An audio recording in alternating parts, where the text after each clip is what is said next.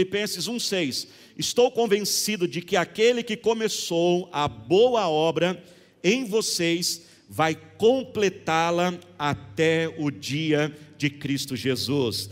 Eu vou ler de novo. Estou convencido de que aquele que começou a obra em vocês, a boa obra em vocês, vai completá-la até o dia de Cristo Jesus. Diga assim comigo: Meu Deus, Ele termina tudo que começa. Irmãos, eu queria começar perguntando: qual é o lugar mais rico deste planeta? Você sabe qual é o lugar mais rico deste planeta? Alguns podem dizer que o lugar mais rico deste planeta, às vezes são lá os campos de petróleo, que tem lá no, no Oriente Médio. Outros falam que o lugar mais rico deste planeta são as minas de ouro, de prata, diamante as minas de urânio na Rússia, você sabia disso, que é algo caríssimo. Outros podem dizer que o lugar mais rico que existe são os bancos, aonde estão lá o ouro, estão as cédulas de dinheiro. Mas você sabe qual é o lugar mais rico deste mundo? Infelizmente, irmãos, o lugar mais rico deste mundo é o cemitério. Por que, pastor, o cemitério é o lugar mais rico do mundo? Porque lá no cemitério tem tanta coisa preciosa que nunca foi gerada. No cemitério nós temos sonhos que nunca foram sonhados, porque muitos acharam que eles seriam impossíveis de serem alcançados, porque eles eram grandes demais. Lá nós temos canções que nunca foram escritas, pinturas que nunca encheram uma tela, invenções que nunca foram criadas, pois o processo foi duro demais e muitos desistiram no meio do caminho.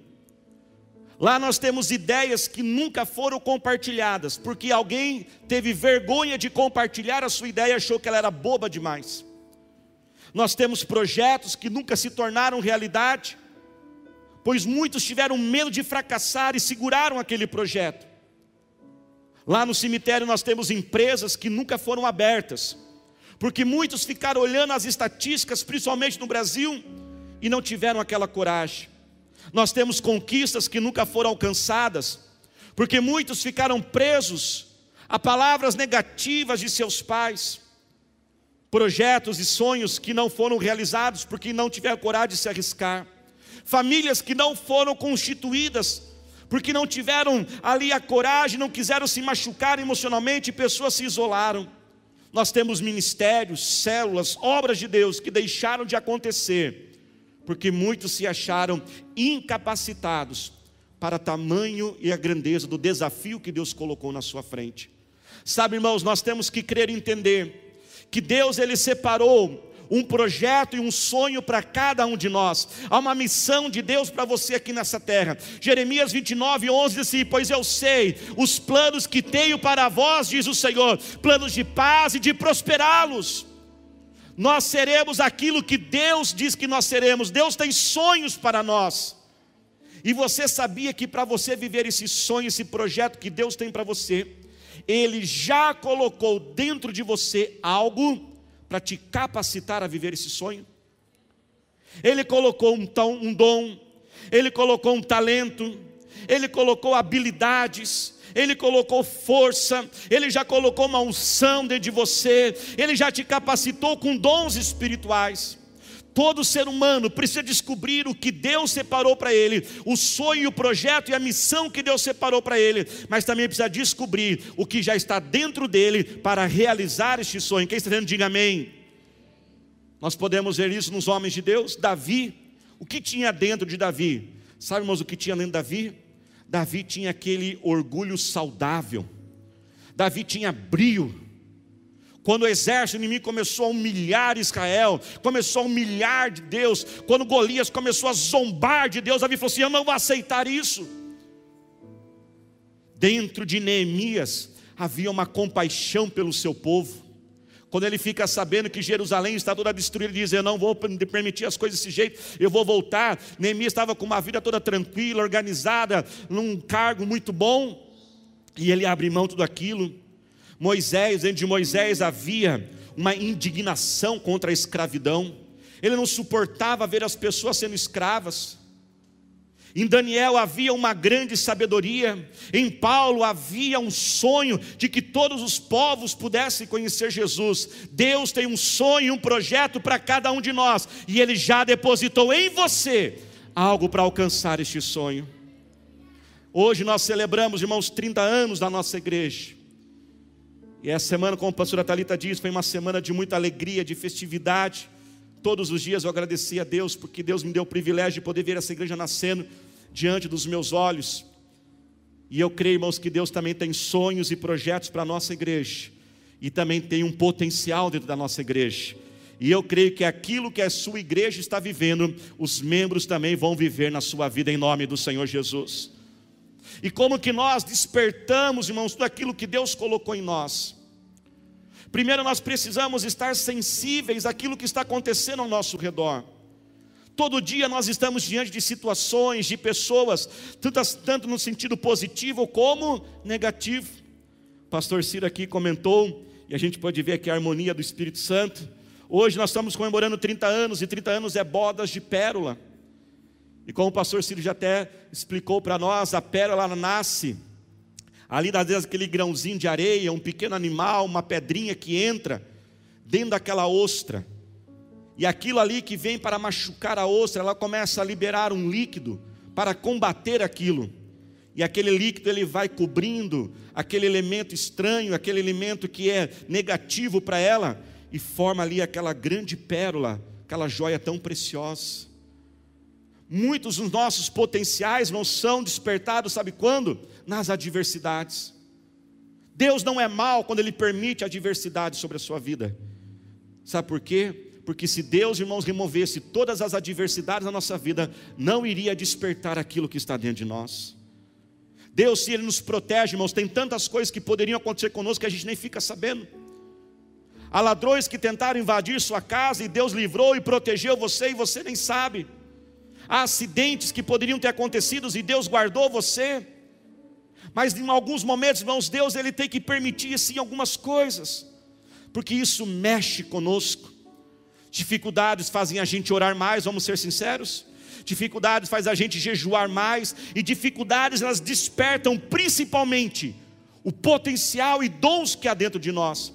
Estamos vivendo um ano difícil, um ano de 2020, um ano atípico, jamais imaginaríamos viver mas quantos estão vivendo algo que nunca viveram neste ano? E eu quero dizer para você: pare de amaldiçoar o seu ano, pare de dizer que esse ano não dá mais nada, pare de dizer que esse ano está perdido, porque tem muitos dias ainda em 2020 e na verdade nós queremos profetizar: este é o melhor ano e será o melhor ano da nossa vida, pois a Bíblia diz que todas as coisas cooperam para o bem daqueles que amam a Jesus. Quem ama Jesus aí? Então todas as coisas vão cooperar para o seu bem, inclusive Inclusive 2020 será o ano de Deus na sua vida, de despertar, de ativar o que Ele colocou dentro de você. Muitos desenvolveram habilidades que nem imaginavam. Muitos empresários desenvolveram novos produtos para sua empresa que faz tempo que tinham que ter desenvolvido. Deixe Deus despertar o que Ele colocou. Mas não é somente, irmãos, aquilo que é negativo. Esteja sensível. Olhe para o mundo. Por isso, irmãos, que é algo tão triste quando a gente perde tanto tempo da nossa vida com internet, com joguinhos, essas coisas. Porque quando você está perdendo tempo, e aquelas horas, veja bem, não estou falando que isso é errado, mas estou falando do exagero, amém, irmãos? Você está deixando de ter a sensibilidade a tantas coisas. Ao você talvez assistir uma música, ouvir uma música, uma apresentação, pode despertar um dom musical que está dentro de você e você nem imagina. Pais que estão aqui, ajudem os teus filhos, estejam sempre criando estímulos para os seus filhos. Lá em casa nós mudamos um tempo atrás, eu sempre orava de porta fechada no quarto, continuo fazendo isso, mas eu comecei a mudar, irmãos, orar na frente dos meus filhos. Eu leio a Bíblia na frente deles, porque como que eles vão aprender a orar e ler a Bíblia se só nunca eles nunca veem o pai fazendo isso? Então incentive as pessoas que estão perto de você a serem curiosas e buscar aprender, porque tem tanta coisa dentro de nós, irmãos. Meu filho Eliote, que nós amamos muito, meu filho está com 11 anos, irmãos, e 1,80m de altura. Com 11 anos de idade. E desde pequeno ele sempre foi muito alto. E nós sempre falamos, filho, por que você não joga basquete, filho? Ah, pai, não quero saber de basquete. Um tempo nem queria muito saber de esporte, depois de futebol. Mas sabe, irmãos, que o pastor Thalita e eu, nós nunca deixamos de fazer em casa? Nós nunca deixamos de ter uma bola de basquete. E a gente deixava aquela bola ali. E aí veio essa quarentena, preso dentro de casa, ele começou a ver a bola. Né? E bola de futebol não dá muito, porque se chutar vai longe, mas a bola de basquete dá para ficar assim assistindo televisão e batendo. E agora ele começou a treinar e a gente está aquele orgulho de pai, de mãe, né? E a gente já acha que vai ser o próximo Michael Jordan, né, irmãos? É pai e mãe mesmo, né? Então posse, né? A presença de Deus desperta o que há dentro de nós. A unção de Deus desperta ações, desperta projetos. Deixe o Espírito Santo regar teu coração. Reaja da forma correta tudo aquilo negativo que vem na sua vida. Tudo depende de nós, irmãos. Elimine as desculpas, elimine de você ficar indignado, rebelde. Não, isso não vai adiantar nada. Mas pegue tudo aquilo que vier de negativo na sua vida e transforme em bênção. Você também pode fazer isso. Eu falei aqui do Michael Jordan porque nós estávamos lá, né? Agora a família é basquete agora, viu, irmãos? E a gente estava assistindo um seriado, um documentário do Michael Jordan. E quando nós estávamos assistindo, algo me chamou muita atenção na história dele pois até que senti você é uma história bonita de superação, de vitória na vida.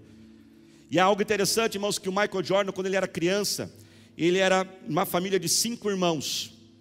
E ele tinha alguns irmãos mais velhos, e o pai dele, né, no estilão do pai, né, era sempre assim muito muito firme e tal. E tinha um irmão mais velho que era melhor no basquete que ele, e tinha um irmão mais velho que era melhor até nos trabalhos assim de, de reforma de casa, e o pai amava fazer, sabe aqueles pai faz tudo na casa? era o pai do Michael Jordan. E tinha um irmão mais velho que o pai chamava. E quando o Michael Jordan ele ia ajudar o pai, o pai sempre falava assim: vai para lá, menino, vai com sua mãe, você não consegue, você é fraquinho demais. E ele falava isso. E na hora que ele ia jogar basquete com o irmão, o irmão vencia ele toda hora. E ele conta na história do comentário dele que diz: Eu usei isso como uma força para dizer: um dia meu pai vai me chamar também. Um dia eu vou vencer meu irmão no basquete. E quantos passam a mesma situação, só que ao invés de ter esta reação, a reação é o quê? De rebelião, a reação é de raiva, a reação é de ódio, a reação é de você descontar nos outros. Não, irmãos. Use aquilo que está acontecendo negativo e busque a direção de Deus e diga: Senhor, desperta em mim aquilo que o Senhor já colocou dentro de cada um de nós, dentro de mim. Deus, irmãos, está fazendo uma grande obra em você, mas Ele não está somente fazendo essa grande obra em você, para você mesmo. Deus está fazendo essa grande obra em você, para através de você alcançar aqueles que estão ao seu redor. E a ostra, irmãos, ela é, começa, ela não começa como uma ostra, assim, aquela concha. Ela começa com um pequeno, pequeno organismo vivo, um pequeno molusco, mas uma espécie de molusco, e vai crescendo aquela concha. Até por causa daquela concha ela fica pesada. E ela então tem que ir agora lá para o fundo do mar. A pérola, irmãos, é formada dentro da concha, dentro da ostra, na profundidade no mar que ninguém está vendo. Mas uma hora que aquela pérola está pronta, e o pescador descobre ela, tira ela lá do fundo leva ela para a superfície, abre aquela ostra, encontra aquela pérola, e aquela pedra que foi formada na escuridão, na profundeza do mar, agora ela vai para a vitrine das melhores joalherias do mundo. E eu quero profetizar algo que Deus colocou sobre nós, e como disse, o que a igreja vive, a sua membresia também vive. Se coloque de pé para isso nesse momento. E eu quero dizer, faz assim com as tuas mãos. No começo desse ano, Deus nos deu uma promessa no nosso mega culto da virada e Deus foi confirmando neste ano. 30 anos de EQ Guatemi foram apenas 30 anos de formação. E Deus já fez muito sobre nós. E tem feito. Mas eu quero dizer que nesses 30 anos Deus estava nos moldando, nos formando e nos lapidando. Mas chegou a hora da pérola sair de dentro da ostra. Chegou a hora da pérola ir para a vitrine das grandes joalherias e lá da vitrine da joalheria ela vai para o corpo, para o pescoço, dos brincos das mulheres. E todo mundo pode enxergar.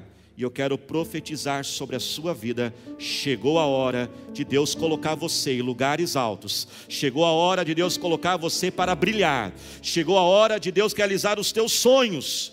Não tenha medo, e essa é a palavra que Deus, Deus, Deus colocou no meu coração. Não fique olhando para você, se você olhar para você, você não terá fé. Se você ficar atentando quem você é, mas eu não sei falar, eu não tenho recurso, eu não tenho dinheiro, eu não tenho capacidade, eu não tenho inteligência, eu não tenho diploma, eu não tenho ninguém para ajudar, eu não tenho isso. Deus manda dizer: não olhe para você, porque o que Deus vai fazer não é sobre você, não é acerca de você, não é o que você tem, o que você deixou de ter. A, grande questão, irmãos, é que Deus vai fazer de acordo com quem Ele é, é de acordo com a sua grandeza não é sobre nós, é sobre Ele. O que importa é quem está conosco, e aquele que está conosco é grande suficientemente para fazer além daquilo que nós pedimos ou sequer imaginamos. Ele é grande, e porque Ele é grande, é Ele quem vai fazer a obra.